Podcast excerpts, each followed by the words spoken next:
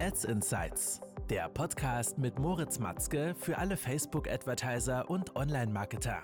Erfahre die besten Strategien, Tipps und Experteninterviews, um deine Social-Media-Kampagnen noch besser zu machen. Willkommen zu einer neuen Folge. Mein Name ist Moritz und heute geht es darum, eine ziemlich häufig gestellte Frage, die man auch so in Google unter YouTube-Kommentaren und so weiter immer wieder finden kann. Sollte ich Facebook Core Interests einzeln testen oder diese eher zusammenfassen in Gruppen.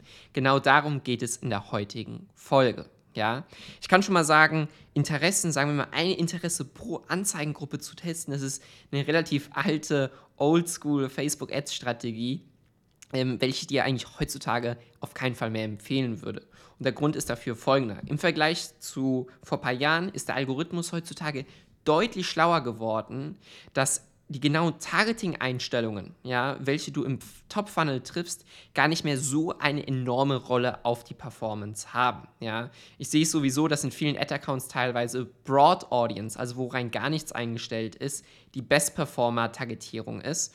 Und dementsprechend kannst du schon mal sehen, in welche Richtung der Trend geht. Es geht also weniger darum, die komplette Kontrolle über das Targeting zu behalten, sondern vielmehr ein tiefgründiges Verständnis für deine Zielgruppe zu bekommen, ein gutes Offer zu schaffen, ein gutes Angebot zu schaffen, eine gute Usability auf deiner Shop als E-Commerce-Brand. Und wenn du all diese Punkte wirklich schaffst, dann spielt dein Targeting gar nicht mehr so eine große Rolle.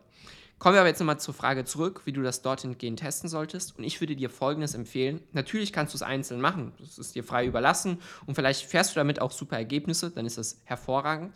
Wie wir hier strategisch immer vorgehen, ist Folgendes. Wir versuchen, die Interessen in verschiedene Gruppen zu segmentieren. Ja?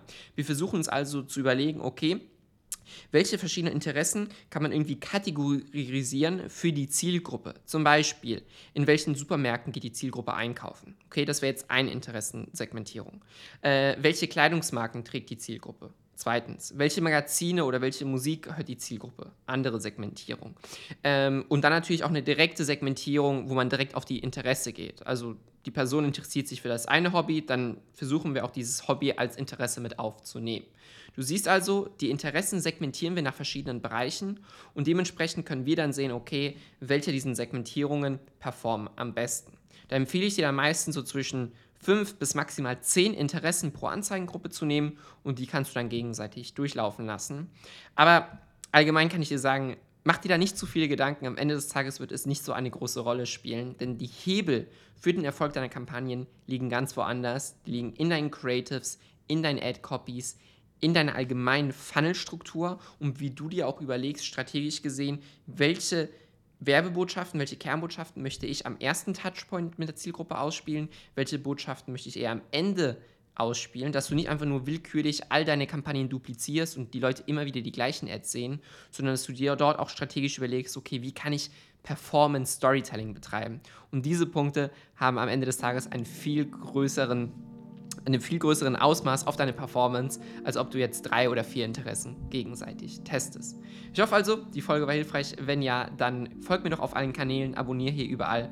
Und wenn du zum Facebook- und Instagram-Ads-Experten werden möchtest, dann klick hier unten und bewirb dich für dein kostenfreies Beratungsgespräch. Bis dahin und ciao, ciao.